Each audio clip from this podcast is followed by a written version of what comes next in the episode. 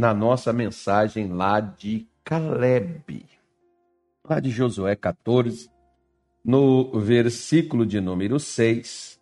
Caleb, o filho de Jefoné, Caleb disse o seguinte, né? Então os filhos de Judá chegaram a Josué em Gilgal. E Caleb, filho de Jefoné, o Quenezeu, lhe disse: Tu sabes a palavra que o Senhor falou a Moisés, homem de Deus, em Cádiz Barneia, por causa de mim e de ti. Então nós paramos ontem aqui.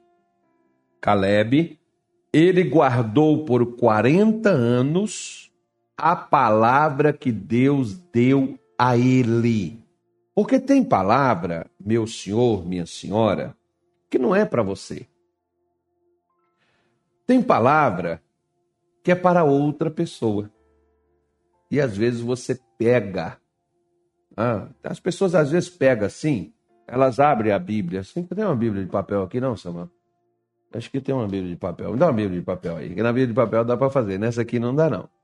Na Bíblia de papel, nós temos Bíblia de papel aqui também. Pronto. Então vamos pegar. Tem várias, né? Tem seis Bíblias de papel aqui dentro. Não é o programa de Bíblia. Então vamos pegar aqui, ó. Ô cidadão, Senhor, me dá uma palavra, fala comigo, Deus. Aí, pum. Osem o sexto, Davi o sétimo. Ah, ah não, isso não tem nada a ver comigo tal. Então, peraí, deixa eu ver de novo aqui. Né? E o rei da Babilônia feriu os matou em Ribla, na terra de Amate, Judá foi levado preso na hora de sua terra. Então, bicho, morte, prisão. Aí o outro pega uma caixinha de promessa, vai lá na caixinha de promessa, dá uma palavra, tem um preciso de uma palavra. Aí o outro liga para aquelas cartomantes gospel. O que é a cartomante gospel? a cartomante gospel é aquelas que revelam, traz as revelas, as divinas revelações. É, me dê uma palavra, né? Às vezes tem pessoas que pedem para mim, pastor, só tem uma palavra. Eu tenho várias. Onde? De Gênesis Apocalipse é tudo para você. Pega lá e leia. Né? Mas só que às vezes as pessoas, elas querem uma palavra, né? Que na qual elas vão ver se aquilo é viável ou não. Se for coisa boa, foi Deus que deu. Se for coisa para consertar, é o pastor que é legalista, é o pastor que é, é né, muito duro, o pastor que é ríspido. Então, isso aí é ele que está jogando na minha cara. Pois é, então preste atenção para você poder entender uma coisa. Ontem, quando eu terminei a nossa live aqui, a nossa irmãzinha deve estar nos assistindo de novo. Ela me fez uma pergunta sobre uma pessoa que chegou e disse para ela sobre algo da vida dela.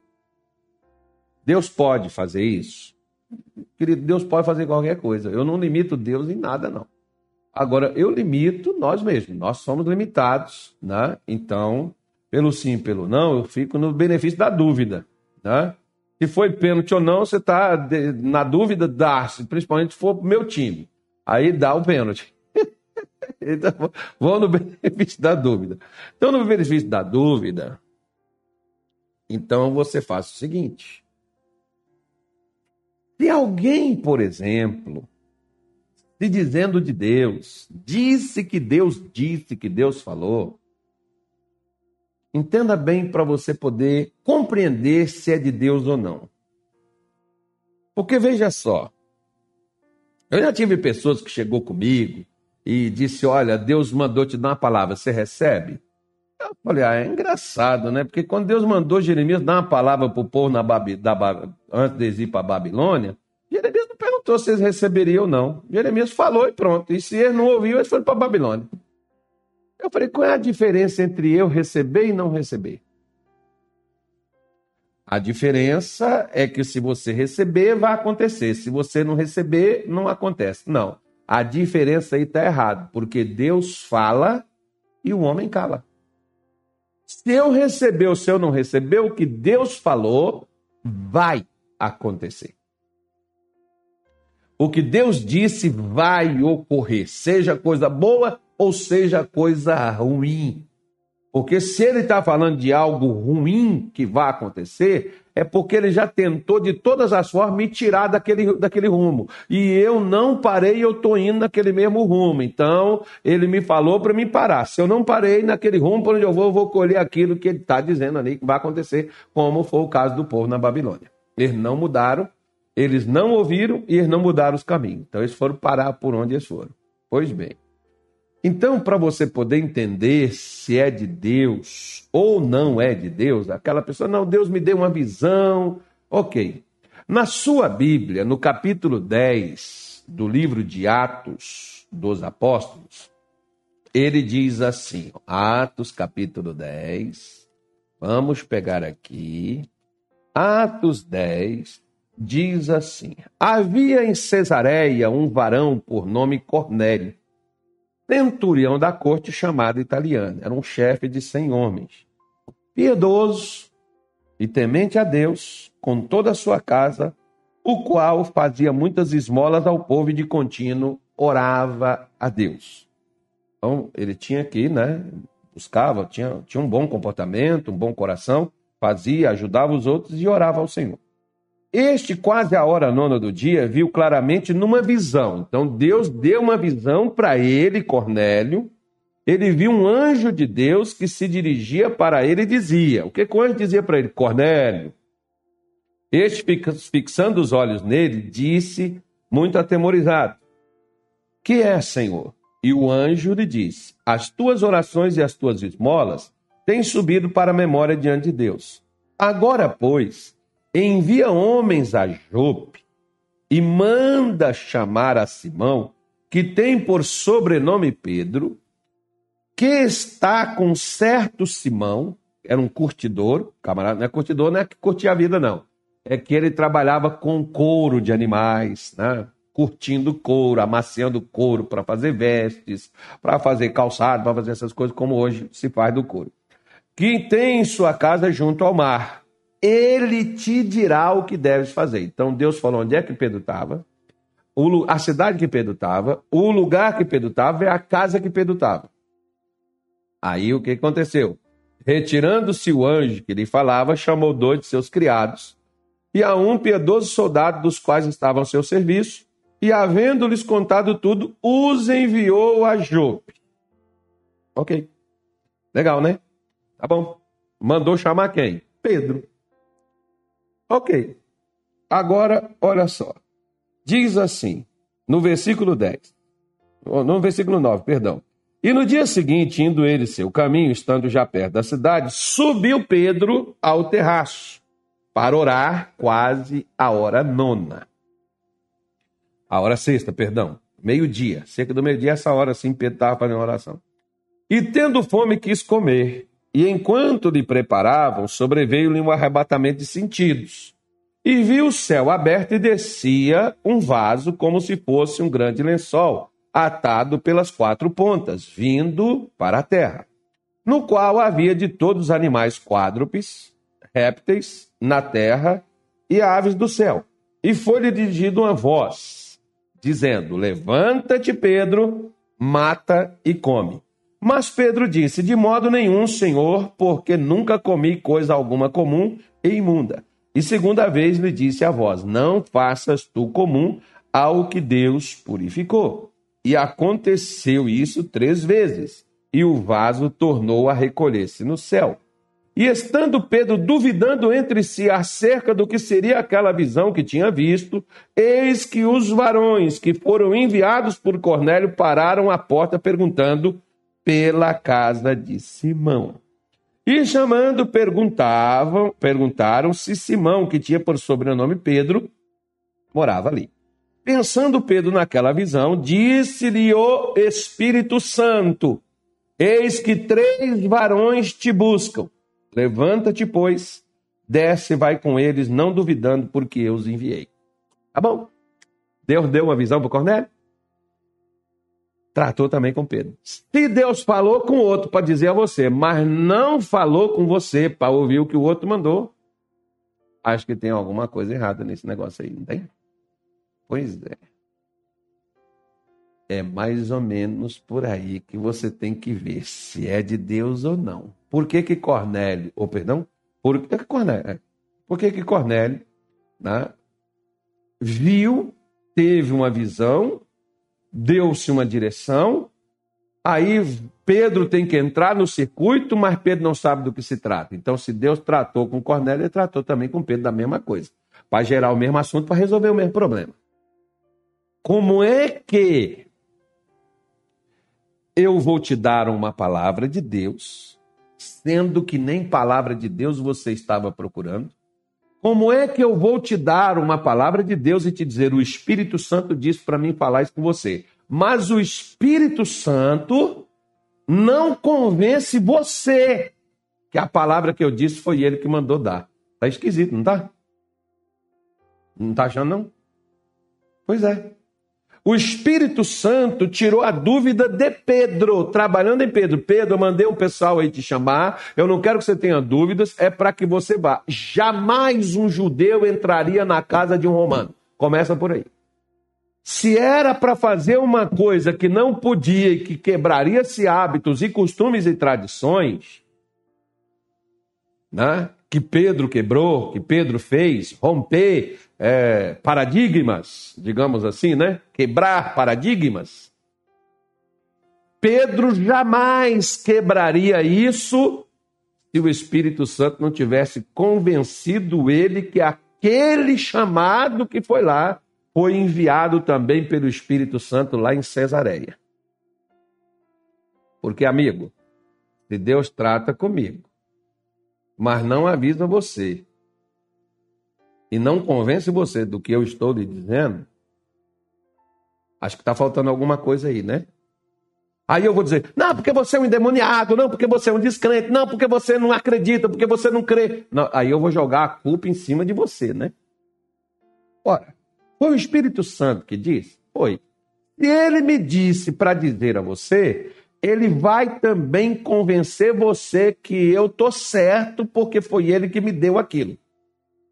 O que eu acho interessante aí nos, nos profetas, né?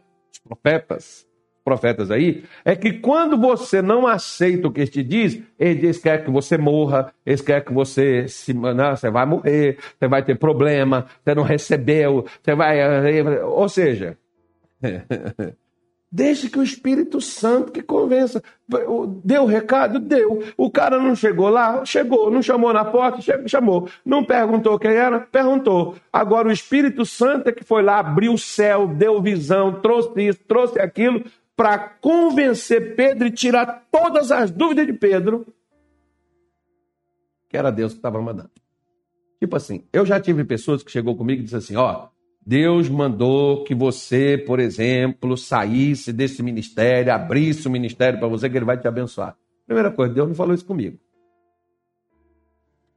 Falou, falou. Então você, ó, você vai ser desobediente se você não quiser, você está desobedecendo a visão de Deus. Tá bom. Eu sou o principal cara envolvido na questão e o Espírito Santo não me convence. Não, porque você é medroso. Não, não eu, primeira coisa, o Espírito Santo tem que dizer isso para mim. Se ele não me diz e não me convence, não é Espírito Santo, gente. Pelo amor de Deus, abre os olhos. Escuta. Ah, é isso. Cornélio estava convencido por A mais B que foi Deus que deu aquela palavra para ele. Por que, que ela ficou 40 anos no coração de Cornélio e não perdeu o sabor, não perdeu o ânimo, não perdeu a confiança, não perdeu a crença, não perdeu? Tipo, por exemplo, eu disse ontem aqui, acho que foi ontem que eu falei isso, né? Que Deus me deu promessas que está fazendo 30 anos. Tem uma delas que não se cumpriu. As outras duas que ele me deu, já cumpriu, já aconteceu. Agora, se foi o Espírito Santo que me deu, você pode ter certeza que ele está trabalhando do outro lado, que não cabe a mim, porque no meu ele trabalhou, ele já me deu ele vai trabalhar do outro lado para convencer o outro lado a me dar aquilo que ele prometeu dar a mim. Você está entendendo? Ou quer que eu digite? Quer que eu escreva? Porque as pessoas querem que você né, acredite no que elas dizem. Porque, meu querido, deixa eu falar uma coisa para você. Você vai me dizer que Abraão não duvidou que era Deus que estava falando com ele? Para sair de Ur dos caldeus? E Deus não fica chateado de mim, não, nem contigo, se você duvidar, se você não crer, eu vou te matar porque você não acredita em mim. Não, não, não, não, não, Deus não é radical, Deus não é doido, Deus não é louco, não é assim que Deus trabalha, não. Eu gosto, por exemplo, quando João, por exemplo, no capítulo 14, no seu evangelho, João diz assim: o Espírito Santo, Consolador, eu enviarei da parte de meu Pai, o Espírito Santo vos convencerá de todas as coisas que eu vos tenho dito. Ok. Está escrito aí na Bíblia, tá? Eu não acredito na Bíblia, eu não creio na Bíblia, a Bíblia foi escrita por homem, a Bíblia foi escrita por não sei o quê, pessoas que querem dominar não sei quem, os, os, conspirações, os, os globalistas, mas não sei o que, essa coisa toda aí, esse barulho, esse bagulho que tem aí. Tá bom. Então pronto. Então não tenho que fazer você acreditar, certo? Eu te dei o recado? Dei. Porque quando você põe a semente na terra, a semente é boa e a terra é boa, você não precisa dizer, terra, me dá, me dá o fruto, me dá a semente, faça nascer, faça crescer, vai agora, vamos, me dá. Não, você não precisa fazer, a terra faz o trabalho dela. A semente faz o trabalho dela, a planta vai brotar. A mesma coisa é o que Deus diz. Ela está aí, fica aí na plataforma. Você ouviu? Eu não acredito nessas coisas, pastor. Eu não vou fazer você acreditar, enfiar a garganta abaixo de você, como dizem em Minas Gerais, goela abaixo. Não vou. Quem tem que fazer isso não sou eu. Eu só tenho que dizer, quem tem que convencer você que o que eu estou dizendo é a verdade, é fé, é o Espírito Santo. Ah? É ele que vai te dar essa certeza para você saber. Ah, não, foi um profeta, foi uma profetisa, sei lá, um apóstolo, foi um anjo, seja lá quem for, que veio e te deu uma palavra, não pode te deixar dúvida. Enquanto o Espírito Santo, pega, pega aqui, gente, ó. Enquanto o Espírito Santo não tirar a sua dúvida, não faça nada. Porque se é o Espírito Santo, ele vai tirar. Maria, por exemplo, ela diz aqui no capítulo 1 do Evangelho de Lucas, não, recomendo que você leia. Maria, quando o anjo se aproximou dela, Gabriel, no sexto mês, ó, sexto mês é mês de boas notícias, coisas boas, diga assim, vai vir coisas boas para mim nesse sexto mês. Embora os calendários são diferentes, mas nós estamos no nosso sexto mês, e no sexto mês é Deus, é Gabriel, é, é anjo, é serafim, é querubim, seja lá o que for, vai descer, vai subir, vai trazer resposta, vai trazer bênção, vai trazer mudança. Acredite nisso, creia nisso. Recebe, recebe, recebe, recebe, recebe isso agora. Então presta atenção numa coisa. Olha só. O anjo veio, disse para Maria o que, que é que ele veio fazer. E Maria, lá no versículo lá, ela disse assim: Como é que vai acontecer isso se eu não tenho um marido? Caça esse versículo para mim, acho que é o 28 ou 29, alguma coisa assim. Que o anjo deu o recado para ela, primeiro, né, o sexto mês, vai, passa por 27 aí, passa o 27. Aí, ó. Uma vida desposada, tal, tal, por 28. É o 28. Aí, o anjo está saudando ela, 29. Ele está falando com ela. Aí, ó, o que ele falou com ela hum, hum, perturbou ela. Por que, que perturbou ela? Já, já vê assim, lascou, né? Porque acho que o anjo foi na mulher errada. Porque eu nem tenho marido. Olha o que, que ela vai dizer, ó. Ela ficou considerando, ela não entendeu, ela não compreendeu a coisa. Você não compreendeu, você tem todo direito da dúvida. Deus vai esclarecer a dúvida. Se ele está tratando contigo, ele vai esclarecer, que ele sabe quem é que crê, quem não crê. Aí ela veio, ó, com a dúvida, ela não sabia do que se tratava, ela já veio e perguntou: como é que se fará isso? Eu não conheço o varão. Eu não tenho marido, não sou casado, estou prometida para o Zé, mas não, nós não casamos ainda. Aí, ó, o que, que o anjo falou? É o Espírito Santo? É, ó. E respondendo o anjo, disse-lhe: descerá sobre ti o Espírito Santo e a virtude do Altíssimo te cobrirá com a sua sombra, pelo que também o santo que em ti há de nascer será chamado filho de Deus. Então pronto. O Espírito Santo não sanou. É isso mesmo? Não dissipou todas as dúvidas dela? Porque o que ele fala Ele põe a anuência também. Você saber quando é Deus que te fala. E a, a, pode passar o tempo que passar, Jesus disse assim: o que há de vir, virá. Por que que Caleb, ele ficou, né? Por que que Caleb ficou 40 anos? Porque Deus falou. Testificou no coração de Caleb o que Deus iria fazer. Acerca dele, acerca de Josué. Passou-se 40 anos e lá estava Caleb. Alguns até dizem, pode poder ter aqui uma, uma contradição.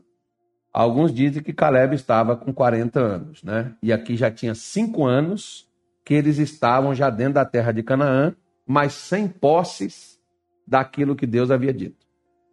Agora ele estava com 40 anos no deserto, a primeira vez que eles entraram na terra. Eles ficaram 40 anos no deserto, então dá 80. E estavam cinco anos dentro da terra de Canaã, mas sem as promessas de Deus se cumprirem. Eu até acredito nessa teoria, até por uma coisa. Quantas pessoas estão dentro da igreja, nos ministérios, com promessas de Deus que não se cumpriu na sua vida? E por quê? Você está convicto. O que Deus te falou que foi Deus, foi. Então por que, que você duvida?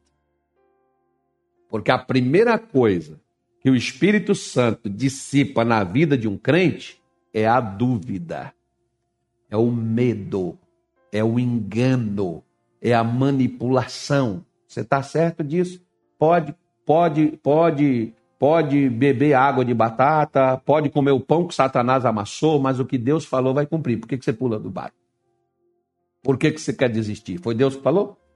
Foi Deus que deu? Foi o Espírito Santo que deu a você a palavra? Foi. Ele vai cumprir ela. Você acredita que foi ele que deu? Eu creio. Então por que, que você quer retroceder?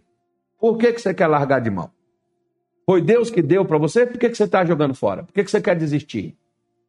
Então você não tem o direito de fazer isso, não. Se for o Espírito Santo, você tem certeza? Foi Deus? Foi Deus, pastor. Aquilo ali foi Deus. Pois é. Então por que, que você pula fora? Então ele diz aqui, ó. Voltando lá para Josué 14, versículo 7, ele diz assim: Da idade de 40 anos era eu. Quando Moisés, servo do Senhor, me enviou a Cádiz Barné. Então você vê, ó.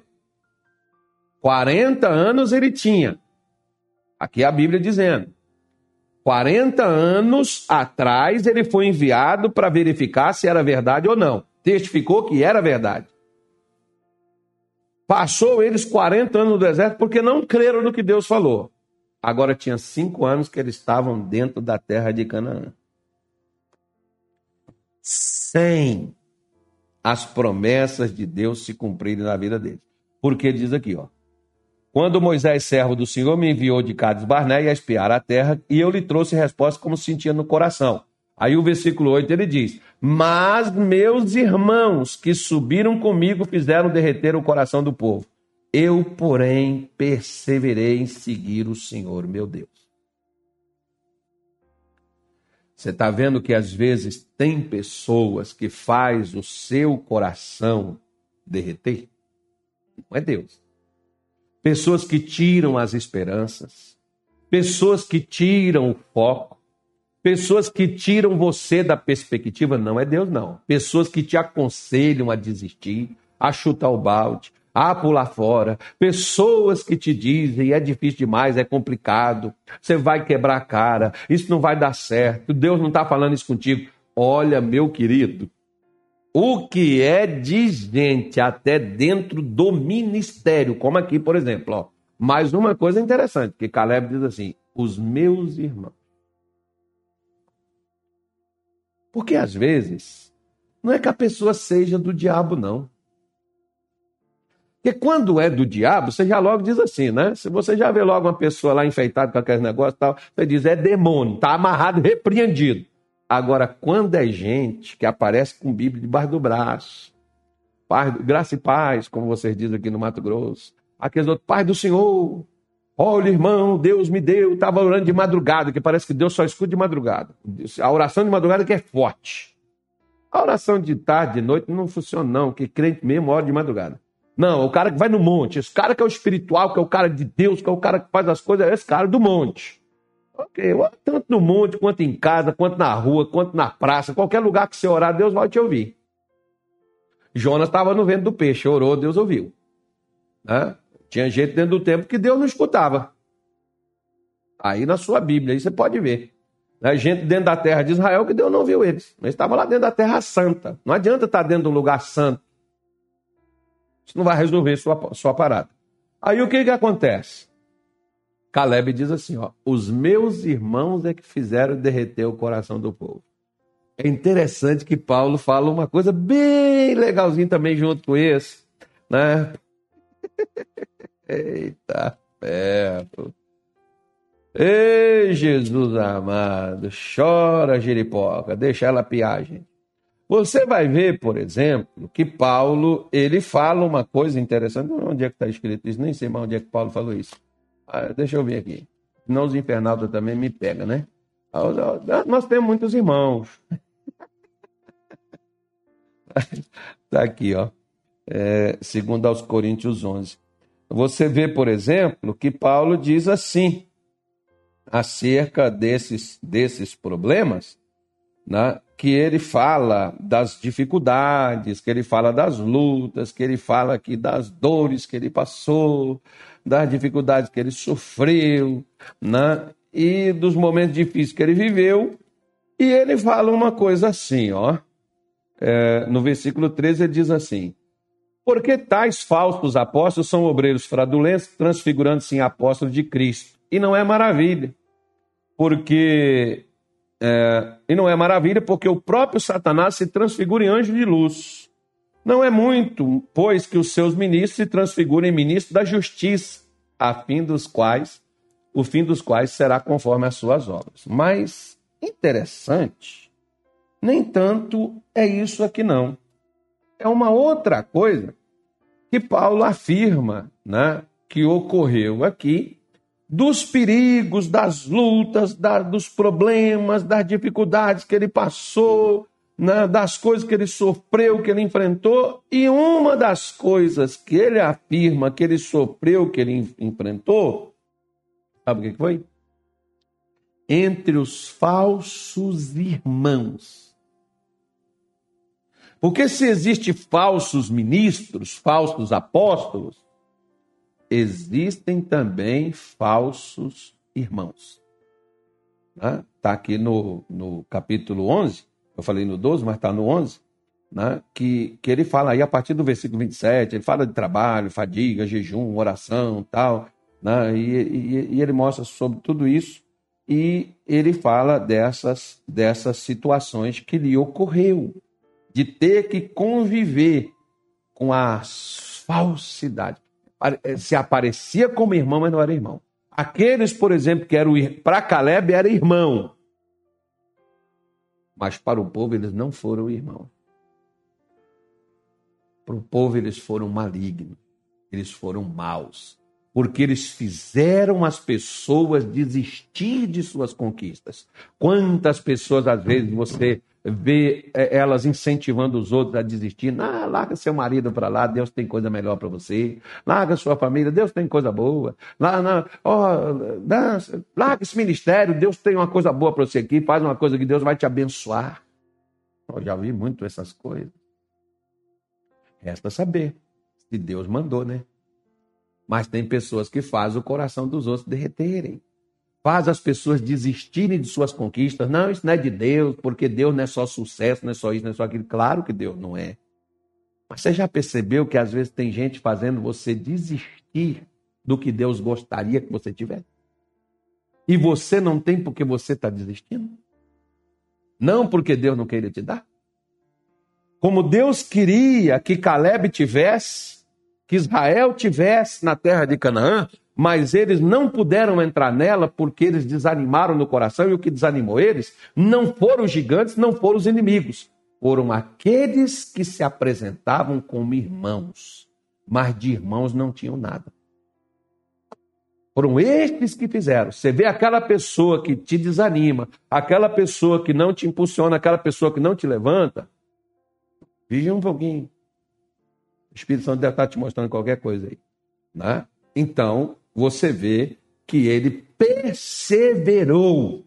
Ou seja, ele não ficou com o que as pessoas disseram, ele ficou com aquilo que Deus falou dele. Você fica com o que os pregadores pregam ou com o que Deus fala com você? Acho que você devia ficar com o que Deus fala. Parar de ouvir pessoas que se dizendo apóstolo, pastor, profeta, sei lá o quê, mas não está dizendo a mesma coisa que Deus diz a você. Caleb não ficou com o que Moisés disse a ele. Caleb ficou com o que Deus disse. Ele não seguia Moisés, ele seguia Deus. Moisés já estava até morto. Porque homens morrem, mas Deus permanece para sempre. Está vivo e para todos os séculos. Você segue homens, você vai seguir pessoas.